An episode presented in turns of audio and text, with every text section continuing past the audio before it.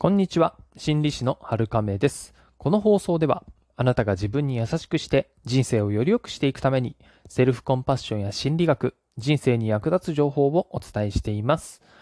今日はですね、べき思考について考えていきたいかなと思います。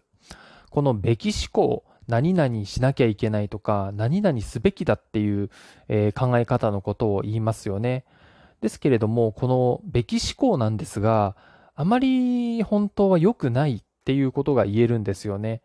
そもそもなんでこのべき思考を使うかっていうと、やっぱりこう、義務感を持たせたり、責任感を持たせるっていう意味合いが強いかなと思います。それによって行動する力を湧き起こすわけですよね。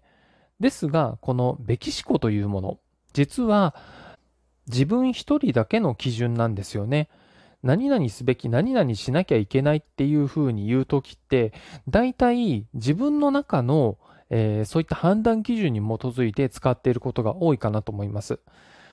もちろん、このべきっていうのは、何々しなきゃいけないっていうルールとか法律とか、そういう基準とか規則とかね、そういったものにも使える言葉だと思いますけれども、これは全体的にこうしないといけないよねって定められてる法治国家において、えー、役立つやり方になります。ですが、私が今日ここでお話ししているのはですね、普段自分で物事を考えたりとか行動するときに自分に対して何々すべきだとか他人に対して何々すべきだっていうふうに使う場合のべき思考についてお話ししています。これには法律的な根拠とかは特にない場合がほとんどだと思います。それでこのべき思考なんですけれども、これっていうのは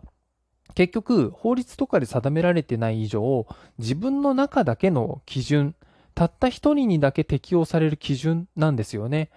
そうすると、もちろん他の人には適用できない基準っていうことになってきます。なので、まずそういう意味でも、えー、他人に対して何々すべきだ、何々しなきゃいけないっていうのは、使うときにちょっと注意しなきゃいけない言葉っていうことになってくるんですよね。自分だけの基準を相手に当てはめていないかっていうことを、えー、気にする必要があるんです。で、自分自身に対して何々すべきだ、何々しなきゃいけないっていう言葉を使うときっていうのは、大体責任感とか義務感とか、そういった気持ちを湧き起こさせて行動に移させる。要は自分を追い詰めて動くっていうことを意味してるんですね。もちろん義務感とか責任感とか大事だと思いますけれども、これって結局自分をどれだけ追い詰めるかっていう問題の程度問題だったりするんですよね。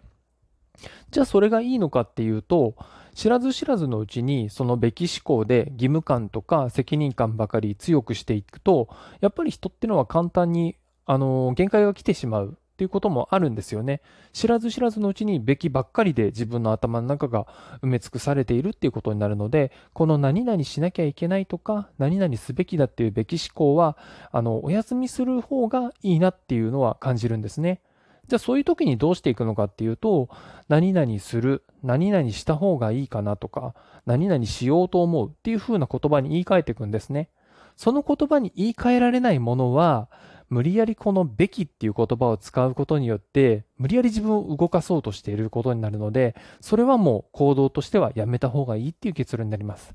そして、この自分だけの基準、べき思考っていうのは、自分の期待っていうものが知らず知らずに含まれているんですね。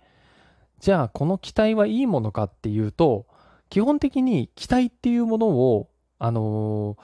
まあ、心理学上ではいいものとも言えますし、悪いものとも言えるんですね。やっぱり人が、えー、意欲を持って生きていくためには、期待、つまりホルモンで言うとドーパミンになるんですけれども、この力っていうのは結構役立つ場合が多いです。ですが、もちろん期待が強くなりすぎたりしてしまうと、それはこう妄想であったりとか、やりすぎる行動、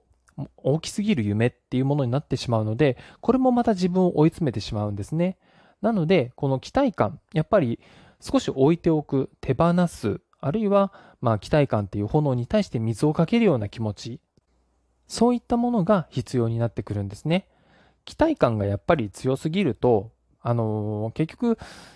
うん、何々すべきだ、何々しなきゃいけないっていうものが多くなってきて、まあ、その期待するものに向けてどんどん自分を行動させていかなきゃいけない。どんどん何でもかんでもやらなければいけないっていう風になっていくので、期待を手放すってことは同時にべき思考を手放すっていうことにもなります。そうすると自然と自分だけの基準っていうものもどんどんどんどん少なくなってきて、割とありあるがままの自分に近づいてくるっていうことなんですよね。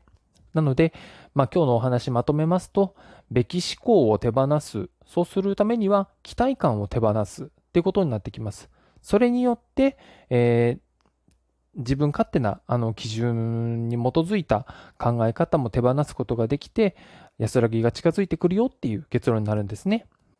なので、この第一歩として、まずはですね、べき思考っていう何々すべき、何々しなきゃいけないっていう自分の考え方、あるいは言葉遣いに、えー、注意を向けてみていただくといいかなと思います。それでは今日もあなたが自分に優しくあれますように。心理師のはるかめでした。